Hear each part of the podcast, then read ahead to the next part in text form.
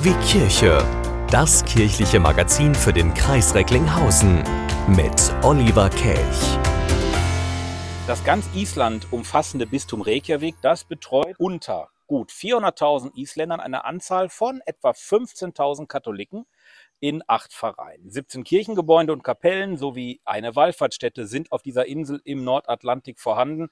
Und der Katholikenanteil, der beträgt laut aktuellen Zahlen roundabout 4 bis 5 Prozent und ist somit der höchste Katholikenanteil aller skandinavischen Bistümer. Und doch reden wir natürlich dann von einer Diaspora. Sierra Jakob, er ist Kanzler des Bistums Reykjavik und spricht nun mit mir über Island und die Diaspora. Sierra Jakob, das Bistum Island, das ist das nördlichste Bistum der katholischen Weltkirche. Es ist jung, es wächst. 1970 waren es 1000 Katholiken, heute sind es gut 15.000. Wie ist dieser Anstieg zu erklären? Also das ist auch hauptsächlich wegen der Einwanderung von äh, na, äh, nach der Wende kamen viele Leute aus den äh, äh, aus Mitteleuropa und Osteuropa. Und jetzt, äh, heutzutage, sind etwa 70 Prozent unserer Katholiken stammen aus Polen. Dann auch einige natürlich auch aus Litauen, aus der Tschechei, aus der, der Slowakei und auch äh, aus anderen Ländern der Welt. Aber das ist, äh, das hat sich eigentlich sehr viel geändert. Als ich hierher kam, äh, 1900 77. Da äh, waren kaum mehr als 1000 Katholiken, aber fast alle Isländer. Heutzutage sind die, äh, ist die überwiegende Mehrheit der Katholiken sind äh, Ausländer. Hm. Jetzt gibt es aktuelle Zahlen, junge Leute unter 20, die seien gar nicht mehr an der Kirche interessiert. Und es gibt auch noch viele Heiden, die an mehrere Götter glauben. Äh, wie, wie erklären Sie sich, dass die junge Generation ich sag jetzt mal, wie wir Deutschen es sagen, null Bock auf Kirche hat? Ja, also von Atheisten würde ich vielleicht nicht so viel, äh, nicht so sehr sprechen. Äh, Leute, die, das sind, das ist eher so, dass die Leute wenig haben für, für den Glauben, für die Kirche und äh, gehen nie in die Kirche. Das, äh, das kennen die gar nicht, schon in der, in der evangelischen Kirche. Man geht in die Kirche, wenn etwas Besonderes ist für eine Taufe, für eine, eine eine Trauung oder, oder, oder eine Beerdigung, für, besonders für eine Beerdigung. Ich glaube, die Leute haben doch etwas, äh, einen versteckten Glauben. Aber das drückt sich nicht aus in der, im täglichen Leben. Und mhm. äh, de, dann würden sie sagen, ja, der Glaube für mich hat keine Bedeutung. Das bedeutet nicht, dass sie nicht glauben, aber dass sie äh, das es drückt sich ganz wenig aus in, äh, äh, ja, wie gesagt, kein, da ist kein Kirchenbesuch, keine, mhm. Äh, die praktizieren eigentlich wenig, lesen wenig die Bibel. Ähm, äh, und äh, das Land ist, muss man sehen, äh, das ist äh, sehr säkularisiert. Mhm. Ja. Sie haben jetzt gerade schon gesagt, Kirchen, Gottesdienste. Ähm, ich bin so ein bisschen über Island gefahren. Man sieht vereinzelt so ein paar Kapellen. Island ist jetzt ja nicht gerade klein. Und Sie haben aber auch nicht gerade viele Priester auf dieser Insel. Wie organisieren Sie denn da das Gottesdienstleben? Die Entfernungen sind ja teilweise wirklich sehr, sehr groß. Ja, als ich angefangen habe als Priester, das war dann äh, 1984, äh, da musste ich sehr viel reisen. Wir hatten nur zwei Pfarreien damals. Hm. Äh, die, eine kleine Pfarrei in der Nähe von Reykjavik und dann die Kathedrale mit dem ganzen Land. Das bedeutete, ja, ein paar Jahre lang, das bedeutete, dass ich fast jedes Wochenende 1000 bis 1500 Kilometer fahren musste. Und das nicht auf äh, Autobahnen, sondern, äh, sondern auf Schotterstraßen oder Pisten. Aber die äh, Organisation von Gottesdiensten, die funktioniert auf Island? Also jetzt äh, haben wir acht Pfarreien und in allen diesen acht Pfarreien sind regelmäßige Gottesdienste.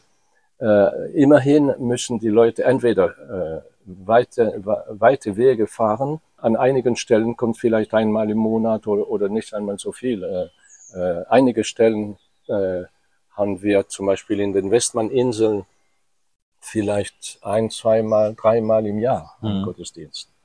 Island ist ja bekannt und ich durfte es wirklich erleben für diese einzigartige Naturschönheit und auch für eine kulturelle Vielfalt. Inwieweit äh, beeinflusst denn die isländische Kultur die religiöse Arbeit? Also das ist wichtig. Island hat eine, eine Geschichte und äh, das ist sehr stark im Bewusstsein der Isländer, dass, äh, dass das ist äh, jahrhundertelang, jahrhundertelang ein katholisches Land gewesen und nicht nur das, sondern die ersten Bewohner des, des Landes, also noch vor der Zeit der Wikinger, das waren irische Mönche und wahrscheinlich auch ein, einige irische Siedlungen. Das bedeutet, dass dieses Land wahrscheinlich das einzige Land in der Welt, wo die ersten Besiedler Katholiken waren. Und irgendwie sind die Isländer, sich äh, dessen bewusst, dass die, äh, dass die im Jahrtausend den katholischen Glauben angenommen haben. Das war das war im Parlament in Thingvellir. Und da war die, die christliche Gruppe gegen die heidnische Gruppe. Und der, der Leiter des Parlaments hat gesagt, nee, das können wir nicht, äh, wenn, wir, wenn wir so weitermachen, haben wir einen Bürgerkrieg. Wir müssen uns entscheiden. Und er hat sich zurückgezogen, äh, 24 Stunden unter einem Fell. Und nach 24 Stunden ist er aufgestanden, hat gesagt, wir nehmen den katholischen Glauben. Und das Parlament hat zugestimmt und das eigentlich die ganze Bevölkerung. Die, die, die Blütezeit der, der isländischen Kultur, wo die Sagas geschrieben wurden, wo äh, die, die isländische Sprache sich entwickelt hat in, in, in, in dem Ausmaß, dass, es, äh, dass sie sehr stolz sind, sind auf ihre äh, eigene Sprache, eigene Kultur das war unter der, in der Zeit der katholischen Kirche, besonders unter dem Einfluss der Klöster. Äh, die Klöster haben zum Beispiel die ganze heidnische Literatur über Odin und, und äh, Thoron und so weiter, mhm. das haben die Mönche geschrieben.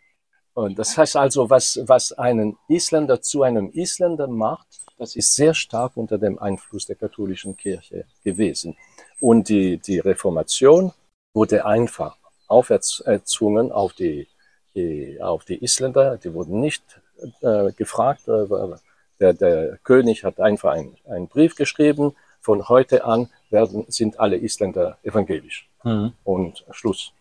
Mhm. Ja, so ändert man sie nicht, man ändert nicht seinen Glauben einfach so mit einem Brief ja. des Königs. Ja. So dass die, im, im Innersten sind die äh, Isländer doch äh, bewusst, unser Glaube eigentlich ist katholisch, auch wenn wir nicht da, formell dazu gehören. Das ist eigentlich, was wir angenommen haben und wo, äh, äh, der Glaube, in dem wir auferzogen wurden. Hm. Wie, wie, wie handeln Sie das denn mit der Interreligiosität, also mit den Protestanten, die Zusammenarbeit? Wie läuft die auf Island? Also viele, ich bin, äh, ich bin eigentlich zuständig für die Ökumene von der Seite der katholischen Kirche und auch für den äh, interreligiösen Dialog. Und viele sehen die katholische Kirche als die Mutterkirche. Für die, für die ist es irgendwie klar, aber die, das ist, ähm, sie sind in einer Staatskirche, die haben ihr Einkommen von ihrem, äh, von ihrem äh, Dienst und äh, die, die, die sind natürlich äh, irgendwie äh, äh, abhängig von, von, von, von, vom Staat. Mhm. Und die, die, die, äh, wenn, wenn jemand katholisch wird, dann, dann kann er nicht mehr, äh, hat, verliert er sein Einkommen. Aber viele evangelische Pasteure sind und stehen uns ziemlich nah. Jedenfalls würde ich sagen, näher als was man in äh, Deutschland sieht oder, oder Frankreich zum Beispiel. Mhm. Der, auch in der, in der Liturgie bei denen einige, einige äh, Touristen sagen, oh, das war eine katholische Messe. Sagen, nee, nee, nee, das war keine katholische Messe, aber das sieht so aus, praktisch fast wie eine katholische Messe ja. mit Gewändern und so weiter. Mhm. Sie haben gerade Deutschland schon erwähnt. Äh, bei uns in Deutschland wird gerade viel über den synodalen Weg diskutiert. Ähm, da geht es natürlich auch um das Frauenbild, um die zahlreichen Missbrauchsvorfälle, die es bei uns in der katholischen Kirche gab. Wie blickt Island auf die Situation in Deutschland und wie sieht die Situation in Island aus? Ja, also die Isländer folgen mit, mit, äh, mit dem, was in der, in der Welt passiert. Aber in der Kirche, wir sind so multikulturell wir haben hauptsächlich Polen in der katholischen Kirche, aber dann auch Leute aus allen möglichen Ländern, so dass wir eigentlich eine, einen weltweiten Blick irgendwie doch haben hier. Mhm. Das ist auch schwierig für uns, eine Gemeinde zu bilden, die, die, die, die zusammensteht. Da gibt es die philippinische Gruppe, die, die polnische Gruppe, die litauische Gruppe. Die haben wenig gemeinsam außer dem Glauben. Deshalb ist es ähm, die Themen, die zum Beispiel sehr stark in äh, Deutschland äh, angesprochen werden zurzeit, äh, sind nicht viel äh, äh, Gesprächsthema. Da wird mehr konzentriert auf die äh, ganz konkrete pastorale Arbeit des äh, tagtäglich. Wann, äh, wann kommt der Priester, dass wir mal wieder eine Messe haben und so mhm. weiter. Mhm. Äh, äh, das ist mehr, also ganz, wir sind mehr auf dem Boden. So große, große ähm, Überlegungen über die Zukunft der Kirche und wie es, äh, wie es aussehen äh, soll mit, mit neuen Ideen, das ist noch nicht so, nicht sehr äh, präsent.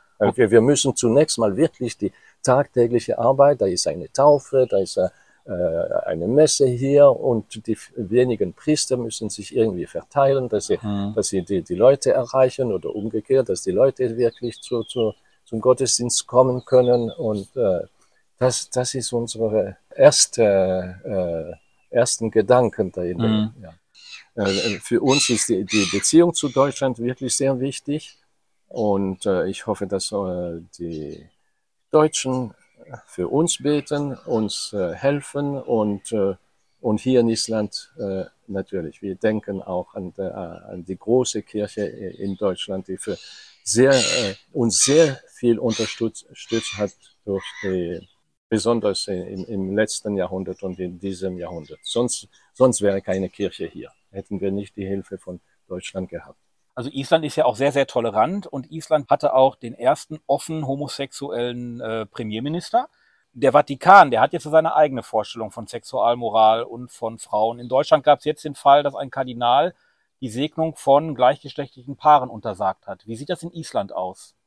Also die, die Frage hat sich nicht gestellt. Bei uns in, äh, in der katholischen Kirche. Die Leute suchen nicht zu uns, wenn die wirklich äh, einen Segen unbedingt äh, möchten in der Kirche, da gehen sie einfach in die evangelische Kirche, weil bei denen ist es offen. Also die katholische Kirche hier auf Island kümmert sich da erstmal nicht drum. Ja, nehme ich damit. Ja, das ist noch, noch, noch kein, praktisch noch kein Thema. Das, mhm. ja. 1989, da war Papst Johannes Paul II. zum letzten Mal hier auf Island. Wie stehen denn die Chancen, dass mal wieder ein Papst Island besucht? Die Päpste sind, sind meistens ältere Leute. Also Papst äh, Franziskus, der reist schon etwas, aber nur für, für ganz besondere Ereignisse, wie zum Beispiel jetzt in, äh, in Portugal. Aber äh, um nach Island, äh, Island zu, zu reisen. Da muss ein junger Papst sein, wie damals Papst Johannes Paul II. Und der Lust hat und, und die, die, diese Sicht hatte wirklich auch, die, die kleinen äh, Kirchen auch zu, zu stärken und besuchen.